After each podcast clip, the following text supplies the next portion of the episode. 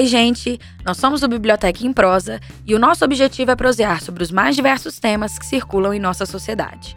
É importante? Simbora prosear sobre. Eu sou Fernanda Nader. E eu sou Marina Lopes.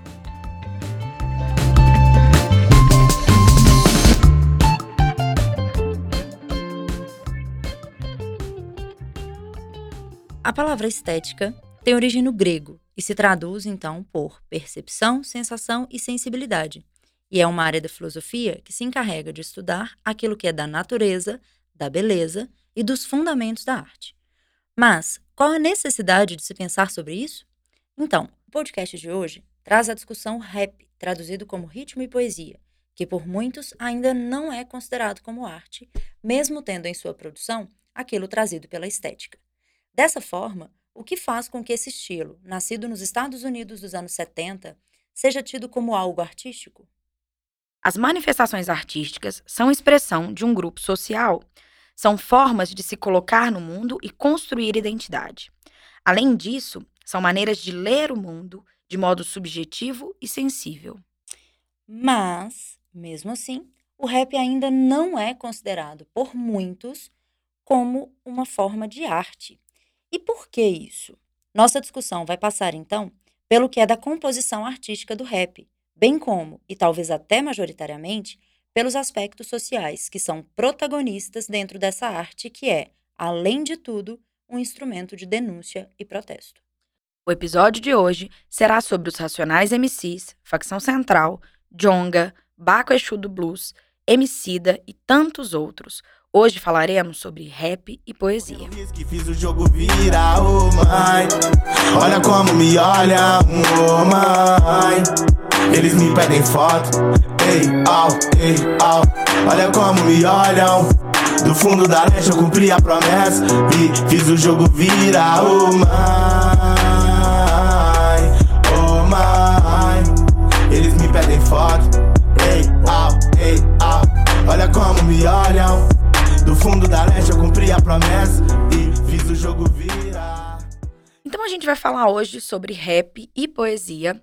E antes da gente entrar no, nos conceitos mais interessantes, né, sobre o que é arte, sobre o que define é, ou o que, que, caracteriza uma manifestação artística ou não, eu quero lembrar do nosso episódio de número 14, em que nós falamos a respeito de lugar de fala. Vamos retomar o conceito de lugar de fala, tendo em vista a ideia de que o lugar de fala é o espaço e a legitimidade das vozes que as pessoas têm a partir dos grupos em que elas ocupam. Então, a gente só se questiona a respeito da, do poder artístico do rap porque o rap é uma manifestação que vem das periferias. Então, eu não vejo, por exemplo, as pessoas pensando se bossa nova é arte ou não, se bossa nova é ou não poesia, ou se tem ou não poesia, se a música é ou não de qualidade, pensando a parte da melodia. Então, só se questiona a legitimidade artística do rap, porque o rap é uma manifestação periférica, e isso dialoga diretamente com a ideia de lugar de fala. É, e além dessa, dessa condição toda, nessa coisa da discussão ser totalmente atrelada ao fato da legitimidade do processo, por ser um processo marginalizado, é preciso pegar um pouquinho na, na noção de que arte ela não considera uh, o, o, quem a produz, né? É, uhum. é, é, claro que se a gente for agrupar e como a gente vê né, as, as várias formas de arte agrupadas, a gente vai encontrar sim denominações para as artes associadas, atreladas ali, aquilo que é do grupo de pertencimento. Mas isso não é uma condição para que a, a arte exista. Ou seja, essa definição que a sociedade insiste em fazer de que a arte ela precisa ter um ponto de legitimidade, ela está totalmente atrelada àquilo que seria dos nossos preconceitos, tendo em vista que eh, a noção de que aquilo que vem do, do marginal, ele não tem qualidade. Ô, Maria, a ideia é justamente essa. A arte em si, ela não vai ter esse tipo de categoria. Essa categorização daquilo que serve, daquilo que não serve, o que é e o que não é, passa por um valor que é social. E é, é igual quando a gente fala sobre variação linguística. Linguisticamente, existem variedades dentro de uma língua e todas elas ocupam o mesmo espaço, todas elas têm o mesmo valor. Mas socialmente a gente percebe que há variedades que são aquelas em uso por grupos de prestígio que são mais valorizadas do que a, enfim, em detrimento das demais. Então, se a gente pegar as gírias, os, os dialetos urbanos ou dialetos regionais, eles têm menos valor social do que uma norma culta ou uma norma padrão. Só que linguisticamente esse tipo de valorização não existe. Assim a funciona, né, quando a gente pensa em categorizar a arte.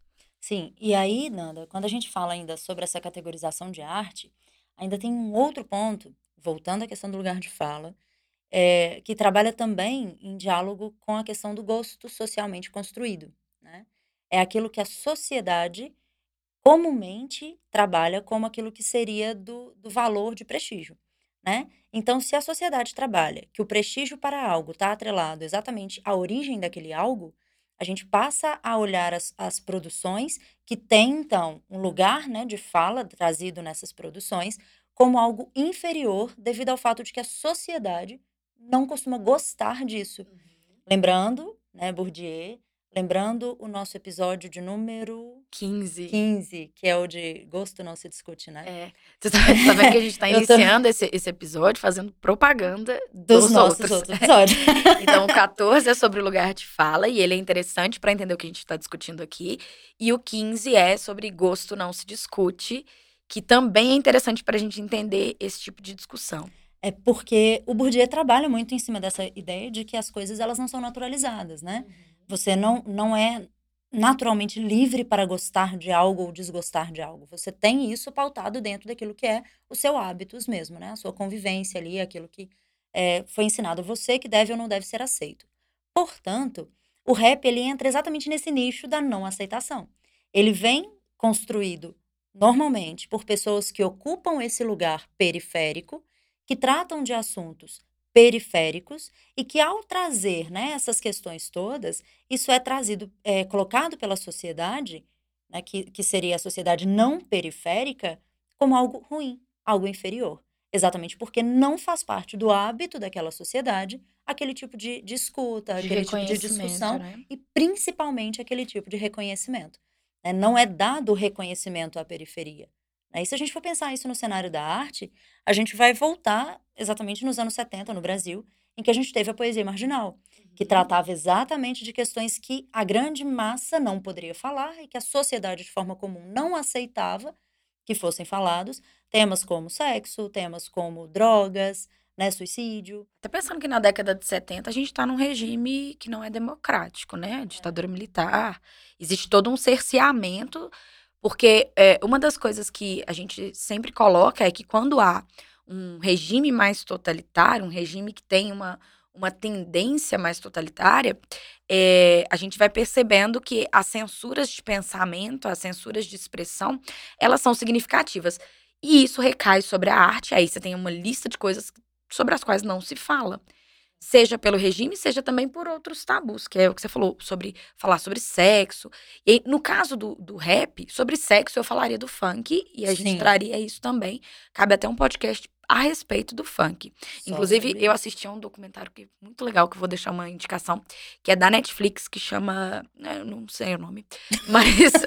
Fernanda é ótimo. É sobre gente. o Brega Funk, que é. Eu não vi é muito legal, porque o brega funk é a ideia da, do funk, só que no, em Pernambuco, é, em Recife, principalmente. Então, como é que uh, a cultura nordestina se misturou, a cultura brega, né? Pensando no, no, brega como um estilo, como é que ela se misturou ao funk, como é que lá é, tem tanta força, né? Aqui a gente conhece só a MC Loma, né? Que é, e as gêmeas lacração.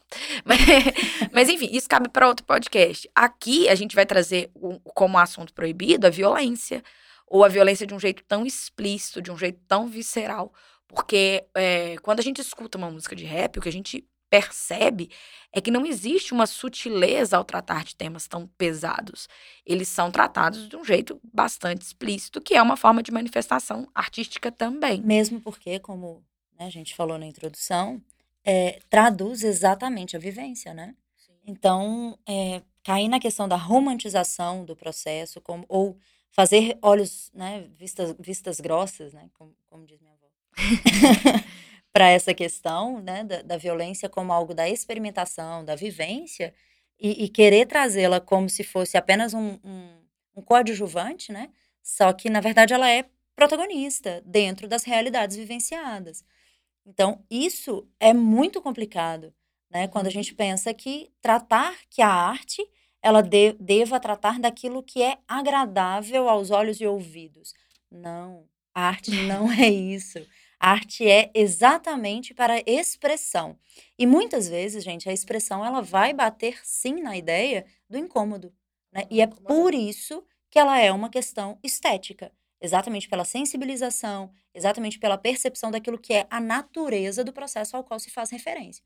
Né? Então, é exatamente essa a condição, e é nesse pressuposto que a gente abra abraça a ideia do rap como uma manifestação de arte. Claro que tem mais que a gente vai desenvolvendo, né? Mas a princípio seria esse ponto. E aí você falou sobre o de incômodo, né? Eu me lembrei de uma série da Netflix que chama Olhos que Condenam. Ai, Deus. É, e ela é uma série extremamente forte e ela é, deixa um azedo na boca mesmo, assim, uma sensação ruim. Ela é uma série que incomoda ela fala a respeito de, é, da condena, julgamento né, e condenação de cinco jovens acusados de estupro, né? Jovens que comprovadamente são inocentes, mas vem todo o processo de como é que eles foram abordados pela polícia, de como é que eles foram tratados na delegacia e qual foi o desenrolar da condenação deles, né? Não vou falar tanto, mas Acho que eu já até falei mais. Não Mas é spoiler, é, não. É um caso. É o, o é caso dos cinco do, do, cinco do Central, Central Park, Park, né? né? Então, então é não tem como a gente dizer que, que é, nem que é spoiler, porque ele veio pautado na realidade, né? Então,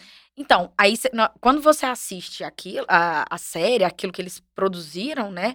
Gente, mas é para ficar chocado. Eu, eu, lembro que no primeiro episódio eu ficava o tempo todo falando assim: para, sai daí. Assim, na minha cabeça eu ficava angustiada. E aí entra a ideia do que, que é a arte, então, já que eu consigo, a partir de uma produção de arte, é, ter tantos sentimentos, sejam eles bons ou ruins. É, e aí, é, quando a gente vê essa, essa condição, a gente precisa pensar que a arte, ela, aí entrando né, naquela definição que a gente disse que existe mesmo os nichos, né? É, colocando como arte periférica, né? E aí a gente percebe que aquilo que vem da periferia, aquilo que é marginalizado, a gente só a atenção aí ao, ver, ao, ao termo marginalizado, porque a gente acabou associando marginal àquilo que é do fora da lei, aquele que comete ações ruins mesmo, né? E que, que não são é, legítimas, né? E aí, dentro disso, a gente acabou trocando que marginal está associado àquilo que está à margem. À margem de quê? Aí a gente volta ao lugar de fala.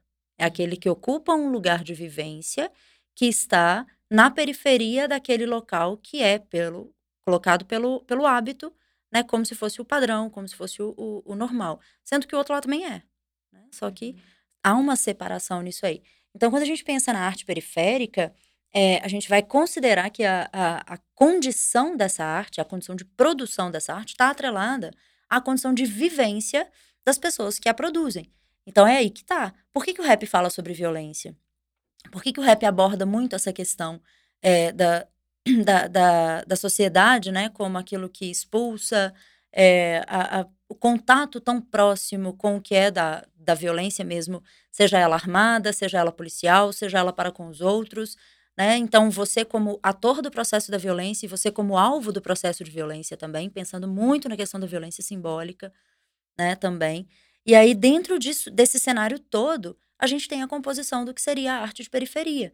E por isso o rap, entrando nessa arte de periferia, ele sofre esses mesmos processos de negação, de exclusão, daquilo que não é bonito, porque ninguém quer falar sobre ninguém quer falar sobre violência, né? Ninguém quer falar sobre morte, ninguém quer falar sobre abandono.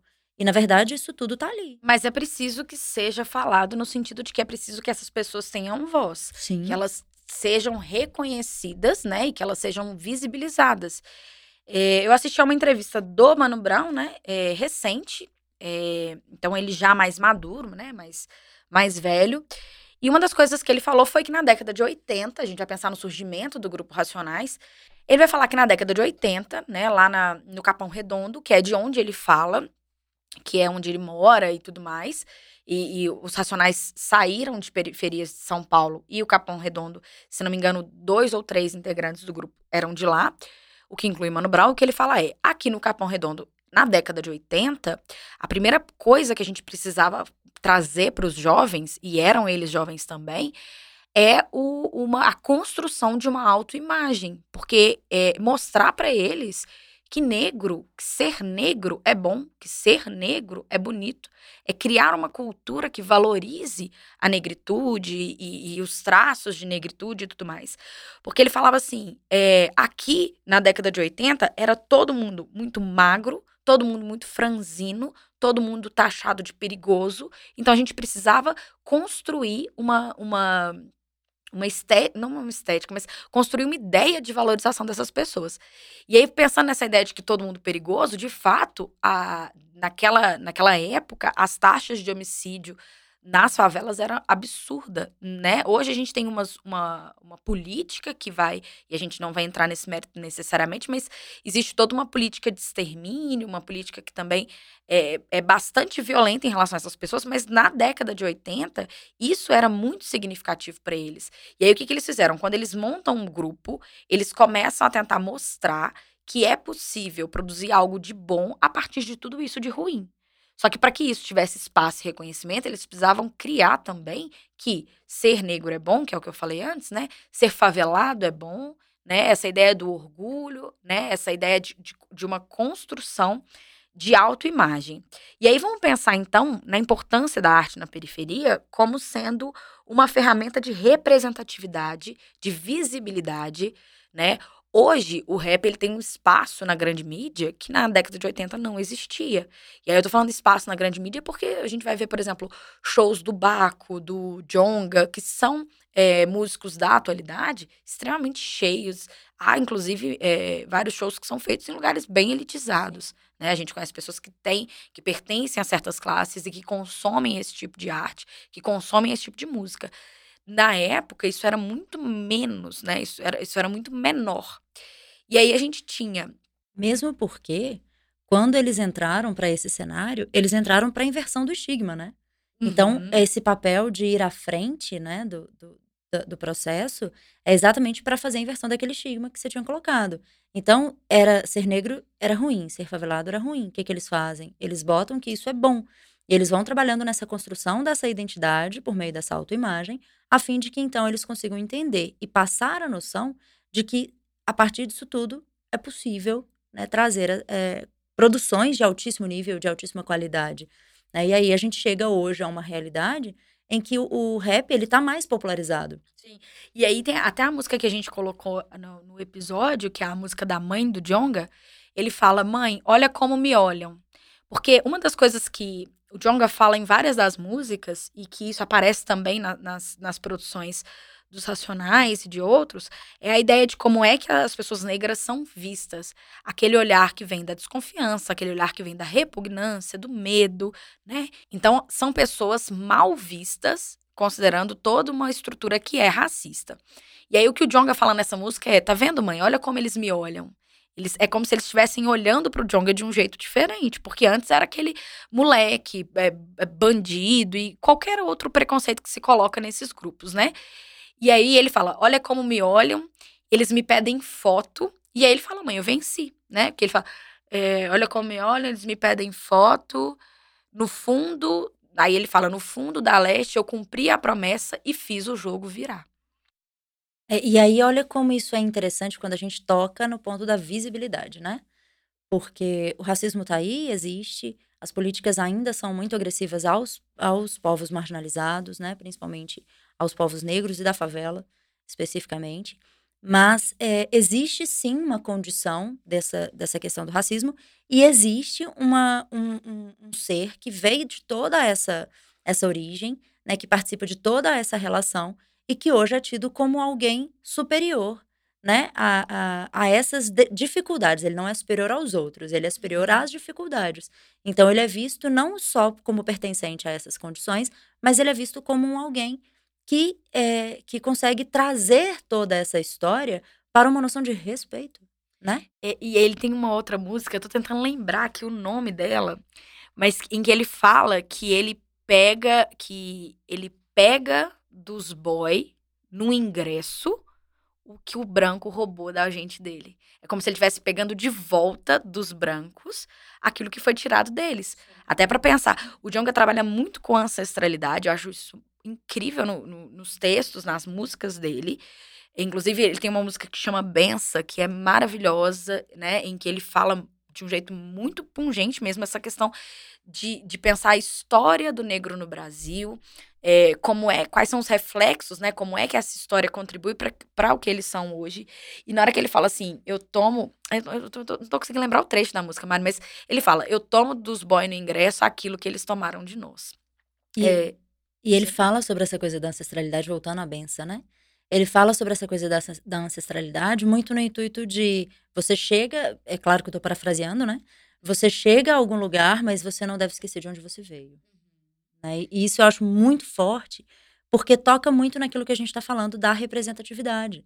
Né? Então, lembrar o de onde você veio faz exatamente com que essa força dele, enquanto é, aquele que está no lugar de fala, enquanto aquele que, que traduz exatamente uma vivência, uma experiência. E ele traz consigo, gente, várias marcas, né? Porque não é só o Jonga que está ali, né? Não, é, não são só os racionais que estão ali. Tem uhum. todo um grupo por trás, um grupo social, um grupo étnico por trás ali, que são trazidos também como referência, né? E é a referenciação torna-se, então, positiva, exatamente porque eles são uma representação positiva. E aí, Mari, quando você fala de referência, eu me lembro de outra música, é, que é Bluesman, do Baco, né? O Baco como sendo uma representação de um rap nordestino, eu acho incrível isso. Você tirar isso do, do Sudeste, né? É, que, que é o, se a gente for considerar, é o, é o berço do, do, rap nacional. Mas o próprio Jonga, quando puxa para Belo Horizonte, ele também tira de São Paulo, que é onde se concentram é, a maior parte dos grupos, né?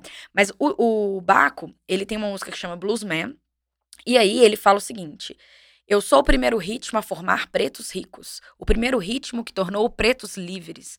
Aí ele vai falar: é, sobre o rap, da importância do rap nesse sentido de representatividade, nesse sentido de dar voz a essas pessoas e no sentido também de reversão do estigma. Mas tem um outro trecho que para mim é incrível, que ele fala assim: eles querem. Eu tô com a música aqui, tô pegando, né? Tô tentando não cantar, porque ninguém é obrigado. Não, por favor, não, não mesmo. Essa galera vai parar de ouvir aqui. Tem muita coisa legal Gente, ainda. Vocês podem continuar ouvindo, que eu prometo. Acho melhor não prometer, porque eu acho que talvez eu queira. Eu prometo não cantar. Não acredito Mas nela, se gente. rolar. Eu já, já peço, peço desculpas desculpa. antecipadas, porque eu sei que isso vai acontecer. Eu não vou cantar, eu juro. É, mas aí o trecho que eu tô falando, é que ele fala assim: eles querem um preto com a arma para cima num clipe na favela gritando cocaína. Querem que a nossa pele seja a pele do crime, que Pantera Negra só seja um filme. E aí, o, é, aí vem essa ideia de que você é, reduz é, limita todo um grupo a determinado estigma e o rap tem sido uma forma de reversão desse estigma. Eles querem que a gente esteja lá como a representação do crime, mas não. A gente também é, é e pode ser tantas outras coisas, né? Não só reversão também, mas como, como até mesmo a, a força da narrativa que está ali, né, Nanda? Porque aí a questão é o seguinte: quando a gente fala sobre a, a, apenas a inversão, parece que, que a gente fica. Que a, que a música está o tempo todo tentando bater na ideia de que. É, quando a gente, né, aqui no podcast, coloca a ideia da, somente limitando a, a, inversão, como se fosse para desconstrução apenas. Mas é uma uhum. desconstrução pautada na reflexão.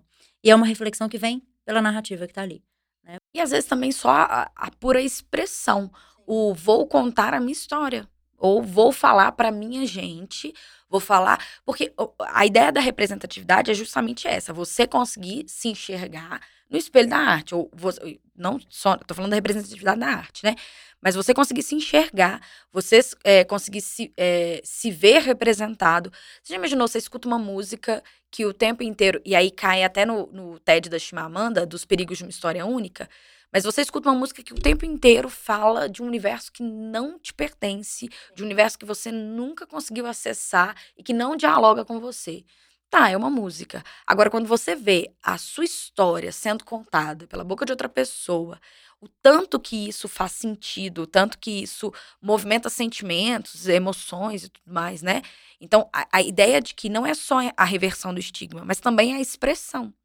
E além disso tudo, ainda tem a questão de que quando você vê alguém falando isso, e não é alguém que inventou, né? Não é alguém que não estava ali, não viu e não uhum. vivenciou. É alguém que estava ali, que vivenciou, que fez e, e, que participou daquele processo todo.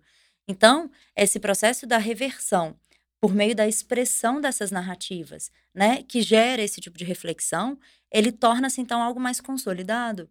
Então, a narrativa ali, ela é a construção do texto mesmo, né? Se a gente for pegar a estrutura do, do rap, ele vai trazer vivências, não é uma narrativa romantizada, não é uma narrativa inventada, né? Ali no rap há inclusive uma quebra muito grande do que seria a ideia da ficção, né? Porque ele não é de, de forma, ele não é totalmente fictício, né? No sentido de que é claro que por vezes eu posso até criar um personagem para vivenciar aquela história, mas é um personagem que vivencia uma história da qual eu participo também. Então tem um quê de uma legitimidade ali por meio da realidade mesmo. Então a gente não está falando em quando se fala de rap, a gente não está falando em algo inventado, em algo fantasiado, em algo colocado como ah, eu ouvi dizer, ah, porque me falaram ali, né, que era assim. Não é um alguém que está ali colocando a sua cara mesmo, né? E é uma cara que foi o tempo todo negada. Então a gente tem essa reflexão por meio daquilo que ele conta como sendo a sua própria história. E aí a gente linka isso com a ideia da representatividade trazida dentro da manifestação artística de povos que constroem a identidade. Então, são narrativas para a construção e o endosso daquilo que sejam de fato as identidades daqueles povos, né, daquelas pessoas. E, e, essa, essa ideia da narrativa, aí eu já vou pegar outra referência, né? Que uh, o quarto de despejo é o diário da Carolina Maria de Jesus, né? Então, só, só para contextualizar o que é, né? A Carolina Maria de Jesus foi uma mulher negra, catadora de papel, morava na favela do Canindé na década de 50. E ela, nos papéis que ela catava, ela catava caderno, catava, enfim, e ela escrevia. É, o quarto de despejo é o diário dela, né? E eu lembro de, de, um texto, de uma parte desse diário, em que ela é vista como aquela que tem um poder diferente dos demais, que é o poder da escrita. Então, assim, cuidado que ela escreve tudo. Cuidado que ela vai escrever. E, e ela também se vê no poder, ela ameaça, fala assim: ó, eu vou contar a sua história. Você não fala assim comigo, não. E essa a importância da escrita como sendo uma forma de denúncia e como sendo uma ferramenta para que essas pessoas mostrem a sua existência. Ana, isso, deve ser liberdade. É, isso, né? isso, isso, é poder, né, Mari? É, isso é poder. Poder. Você fala assim, ó, o que, que eu tenho? Pensa, uma mulher catadora de papel, é, então, assim, extremamente pobre, miserável, ela fala muito sobre invisibilidade, comer. né? Ela, ela é invisível. Invisível, né? Se a gente for pensar, invisível. Então, ela tá em várias dos, das, das, partes. Ela fala sobre comer, sobre não ter o que comer, sobre o que, que eu vou dar para os meus filhos comerem, coisas nesse sentido. E aí, de repente, ela vê que ela, que ela tem um poder, que ela tem uma coisa que, que eles não tiram dela e que com isso ela consegue, de alguma forma, resistir. Né, que é o poder da escrita, que é a produção. E, gente, é maravilhoso. O texto é, assim, de uma sensibilidade incrível e, e de um peso também muito significativo, né? Outra pessoa que é boa para fazer narrativas, né? Aí pensando nessa história que você tá falando de, ser, de serem histórias fictícias com base na realidade, quem é bom mesmo, assim, que, que para mim, da, da lista desses que a gente, desses grupos de rap que a gente tá comentando, para mim os Racionais, eles Não, são os melhores na, na, na, construção de narrativas. Até porque tem várias das músicas, e aí eu vou citar o Sobrevivendo no Inferno, que é um disco de 97. Várias das músicas desse disco contam histórias.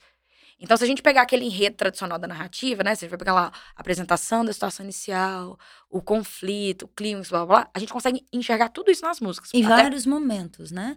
Porque ele não faz uma narrativa, não é uma narrativa de um clímax.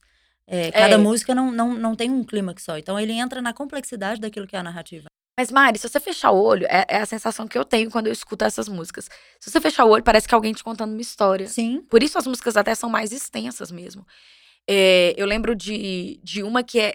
Nossa, para mim é nível Carolina Maria de Jesus, de, de texto pesado, que é o do Mágico de Oz. Essa do Mágico de Oz, né, que, que está no Sobrevivendo no Inferno, ela é pesadíssima, assim, é, é uma letra muito densa. Aí você tem a voz de uma criança que aparece em determinado momento da música e fala sobre crianças em situação de rua, fala sobre, é, so, sobre essa construção da infância, na verdade, da, da adultização dessas crianças e dessa desconstrução da infância, né?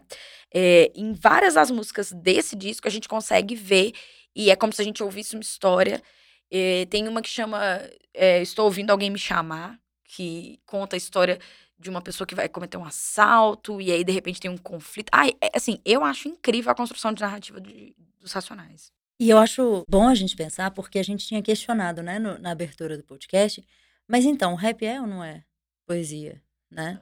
E é, e é um questionamento que é feito exclusivamente para invalidar um processo totalmente legítimo de arte.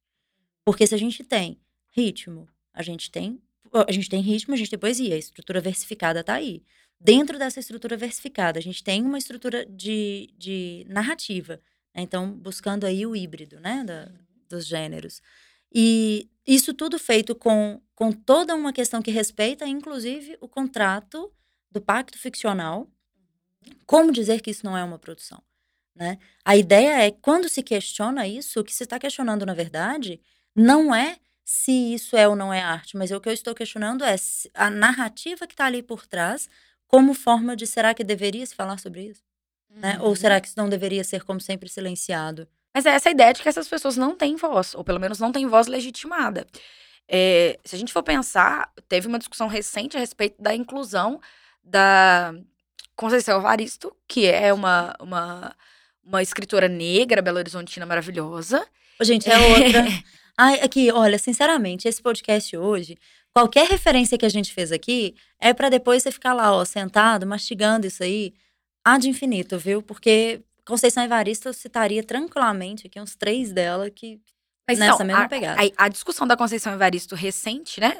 Nada não é dela, é sobre ela, seria de ser ou não uma imortal da Academia Brasileira de Letras. E aí é, ela perdeu, não foi, né, imortalizada.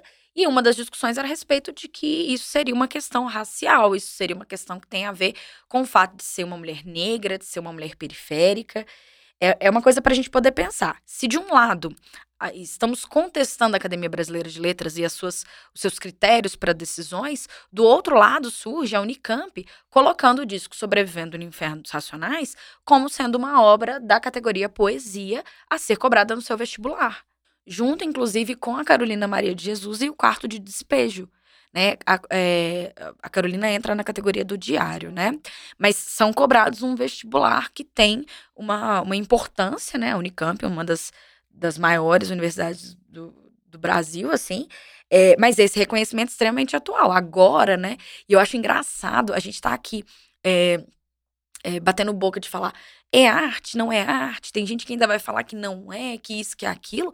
Mas você vê lá o nome do, do Mano Brown do lado do Camões, né? Porque na categoria poesia tem Camões. Tem Camões, exatamente. Gente, e é, é muito bizarro essa, essa questão, porque eu fico me divertindo com essas ironias, né? Uhum. Porque a gente está falando da Unicamp, que é uma universidade enorme, uma universidade que, que tem todo um, um renome. A gente sabe que o acesso a, esse, a essas universidades é, é um acesso restrito, infelizmente, né, por causa do, do cenário de prova, mas isso fica para uma outra discussão. Só que quando a gente vai ver exatamente quem está sendo lido para garantir, para carimbar o seu acesso a essa universidade, é Carolina Maria de Jesus, é Racionais, é claro, você está lendo Camões também, né? uhum. né? Mas espera aí, é, ao lado deles, ou seja, dentro, né, se, se participam ambos da mesma lista, significa que não há entre eles nenhum tipo de fator de e diferença. Gente, e a gente vê a, a, pluralidade das manifestações de arte, né? Você vê que de um lado existe uma produção que tem toda uma carga de clássico e de tradição, mas do outro lado a gente tem uma produção que tem uma carga de expressão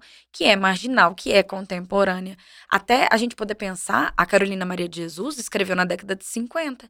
Então a gente tem, né, a, as denúncias e aí a gente entra no campo do rap como uma ferramenta de protesto também, mas citando a Carolina é, ela fala dos políticos quase que no texto inteiro, de que eles, de quando eles vão à favela, de como eles entram na favela, quando que eles somem da favela. Como ela é né? vista por eles, né? Como ela é vista por eles. Então, eu lembro de uma das cenas do diário em que ela fala que chegou um homem lá no Canindé que abraçou ela do nada. E ela ficou assim, oi? tipo, amado. E aí, logo em seguida, ela descobriu que ele era um político que estava. É, não, aí ela fala assim: ah, tá, já sei, é época de campanha. E aí ela percebe que ela foi abraçada. Pensa, uma mulher que é invisibilizada em quase na, na, totalidade do tempo, de repente ela é abraçada. E ela fica assim, sem entender e percebe que isso é um jogo político. Ela tá ali como um objeto, né? E, e é muitas vezes esse, essa narrativa que eu que, pegando esse gancho aí no objeto, que é uma coisa que acontece com muita frequência quando a gente vê essas letras, quando a gente escuta essas letras, e principalmente quando a gente escuta o que os outros falam, né? Muitos daqueles que não não escutam de verdade, né? Que só ouvem ali o que está acontecendo, é, falam sobre essa questão da objetificação mesmo daqueles corpos, né? Então existe um cenário que essa narrativa acaba traduzindo e quebrando pelo valor de sensibilidade, de subjetividade presente, porque objeto não tem subjetividade. Né? O objeto uhum. não tem sensibilidade. É coisa, né? É, e quando você vê seres que foram coisificados por tanto tempo e que continuam sendo coisificados, mas que trazem as suas que trazem para as suas narrativas, né? Um cenário de força e um cenário de subjetividade tão intensos, é inegável que a gente consiga ver e admirar de fato o brilho que existe dentro de cada um desses textos, né? E assim, é, a galera fala muito sobre a questão do clássico, o questionamento do clássico e tal. É, gente, nenhum clássico foi clássico em seu tempo, né? Uhum. O clássico só é clássico quando o tempo passa. Isso, isso é, é, é o raciocínio mais lógico do negócio. então não existe isso. Ah, mas é porque isso aqui não é clássico. Claro que não, não deu tempo ainda de ser clássico, não. É, pode ser que venha a ser, pode ser que não, mas de todo jeito, é em seu tempo, um dos textos mais marcantes que a gente tem são as produções de rap. Né? Então, uhum. Então, assim, são marcantes, inclusive para a cultura do hip hop né, que é inclusive metonimizado, né, o rap metonimizado em hip hop aí, que é que faz parte, né, do, do, do cenário. É, porque que... o, o, hip hop é uma, uma questão mais ampla, né? Tem é. manifestação de corpo, tem manifestação é, de arte plástica, de dança, Isso. de... E o, o, rap entra como um pedacinho, né? Sim, uma, uma parte, parte né? dele. E aí, então, quando você tem essa, esse trato, a gente começa a entender que é um cenário novo, sim, 1970. Né? É, não dá para a gente poder considerar como se isso ignorar esse fator temporal, para a gente poder entender mesmo a questão de permanência. Mas, independente de como isso vai permanecer, a questão é: o que permanece atualmente, o que faz com que isso seja permanecido na, na contemporaneidade, é exatamente o, o fator de verdade e subjetividade que esses textos têm. E aí, eu quero trazer também essa ideia do tempo para a gente poder perceber. Racionais, que é um dos maiores nomes, né? De, do, do rap, na história do rap brasileiro, eles têm início na década de 80, mas eles começam a ter mais notoriedade coisa de 10, 15, 20 anos depois. Então, por exemplo, em 97, o Sobrevivendo no Inferno foi um disco que teve uma repercussão muito interessante. Mas para mim, e aí essa é uma leitura até bem subjetiva, eles o, o rap começou a ter espaço nas grandes mídias quando a gente pega o é, nada como. Não, como é que chama? Chora Agora e Ri Depois, que é de 2002. Que aí entra aquela vida louca, nego drama e tudo mais. Inclusive, nego drama é um, uma música que é para também ouvir e ficar em posição fetal por horas. Mais uma, gente. É, para ouvir e ficar em posição fetal por horas. Mas isso, mas esse disco é de 2002. Então, olha o tanto que isso é recente considerando o, o que você está falando do surgimento do rap de maneira significativa aqui na década de 70 e dos Racionais na década de 80. Agora, em 2002, pensando nessa, nesse disco, tem uma música que é maravilhosa, que fala desse, dessa inversão de estigma, que eu vou falar só o trecho que ele fala: Seu filho quer ser preto? Ha! Que ironia! Nossa, isso é muito maravilhoso. É muito bom. Porque aí você vê como é que, é, que também vem o Jonga falando depois. Olha como eles me olham. Eles me pedem foto. Olha como é que eu, que eu inve... Olha como é que eu ocupei um outro espaço. Olha como é que a arte tem possibilitado que essas pessoas saiam também desse lugar de invisibilidade. E eu acho é, é, super curioso, assim, porque a ironia é um dos recursos de linguagem mais difíceis de serem percebidos e é super amplamente usada nos rap, nas, nas letras de rap.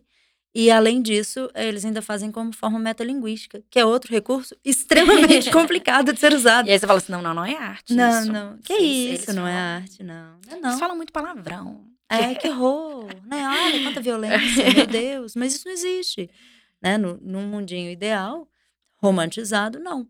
É, mas, enfim, essas produções, elas rompem com a romantização. E o que eu considero muitíssimo, aí também uma, uma leitura subjetiva, mas que eu considero muitíssimo valioso, é exatamente essa ruptura. O rap não é para romantização. O rap não é um cenário de romantização. E é preciso, gente, que a gente entre a nossa, adentre a nossa realidade, tirando esse véu da romantização que por tanto tempo, desde o século XIX, né, vem imperado aí dentro das relações. Então o rap ele, ele é essa ruptura dessa romantização, ele é essa, essa quebra, essa inversão desse estigma, ele é reflexão, ele é voz política, ele é protesto, e ele é acima de tudo e por isso tudo poesia. E eu quero encerrar a nossa discussão, né, que eu acho que, que a gente falou bastante, com bastante exemplo, né? Que, que eu acho que é um, um, ponto importante quando se fala desse tipo de produção. Mas eu quero encerrar falando de um último grupo que faz parte dessa cultura que o rap traz à luz, que são as pessoas em situação de cárcere. O rap, ele tem sido uma forma de catarse, de representação, de, de, de voz para as pessoas que estão presas. Se a gente pegar, por exemplo, é, Facção Central, ele fala muito do universo do cárcere. Se a gente pegar o Diário de um Detento, que eu acho que é uma das músicas mais famosas dos Racionais também, é, fala sobre o massacre do Carandiru, que aconteceu em 92.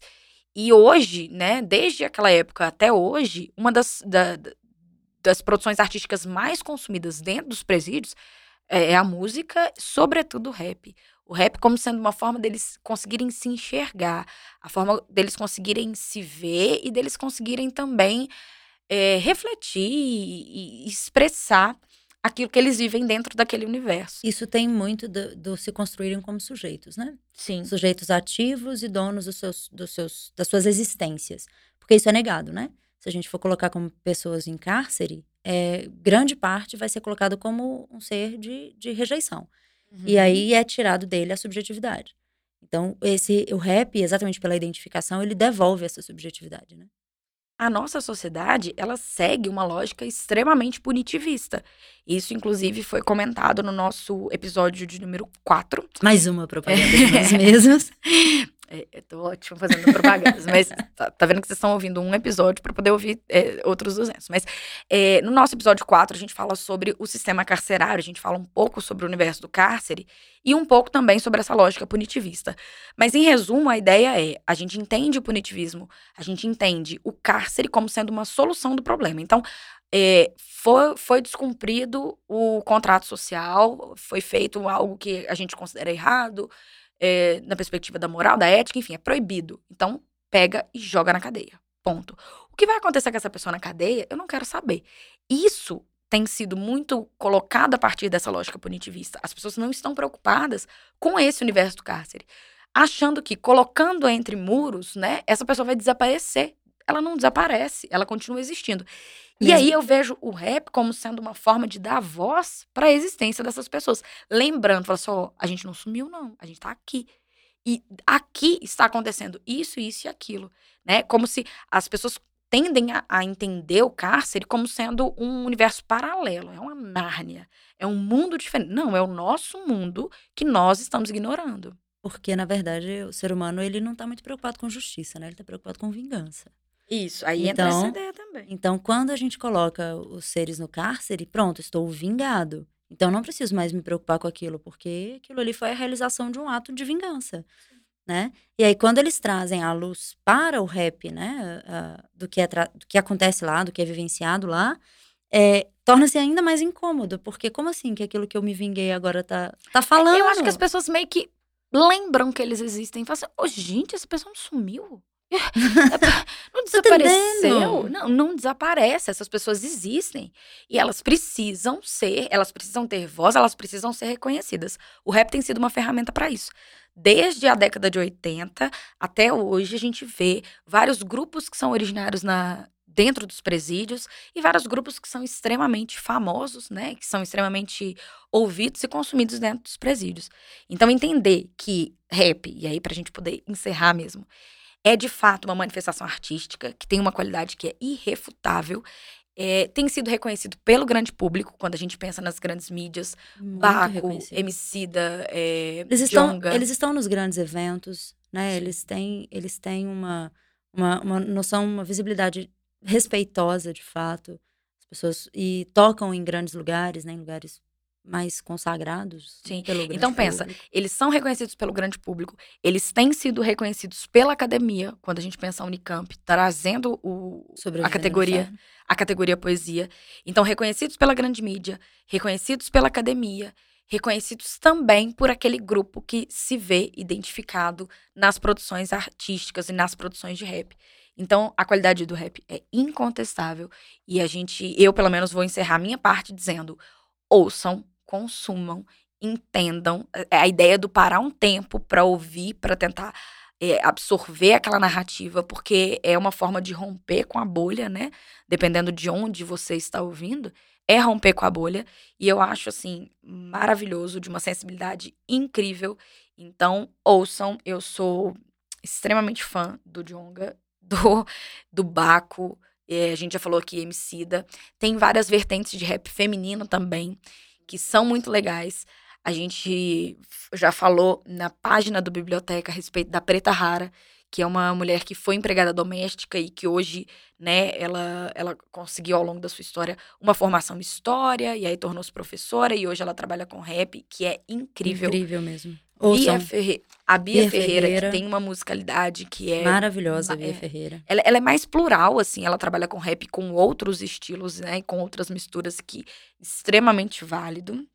E assim, é, são, são vários os nomes, né, que a gente tem no cenário. E sim, concordo totalmente com essa colocação da Fernanda de ouçam, consumam. E, gente, é importante, quando a gente vai se dispor, né, ao, ao rap, é, que a gente entenda que não é a música agradável que a gente está acostumado. Agradável, que eu digo, no sentido de ser aquilo comumente escutado. Né? Então, é importante, inclusive, fazer com que essa música seja comumente escutada. Só que para isso é necessário consumir. Então, é, ouvir o rap tem muito a ver com refletir sobre o mundo no qual a gente está inserido, refletir sobre a pluralidade das pessoas, das relações, das vivências, dos cotidianos, né? e trazer isso tudo como uma forma principalmente de endosso para o fato de que a sociedade nossa, ela não é mais e não aceita mais aquele tipo de estrutura que é completamente verticalizada, né? Que é só um ponto e é só de um jeito e é só de uma forma. A gente precisa trazer mesmo ao, ao cenário, ao debate, né? Esse tipo de valorização daquilo que é também e principalmente muitíssimo importante, né? porque compõe grande parte das vivências uh, da nossa sociedade, né? das pessoas que compõem a nossa sociedade. Então, assim, o rap, ele é de uma sensibilidade muito grande, de uma produção, falando aí na estrutura poética, né?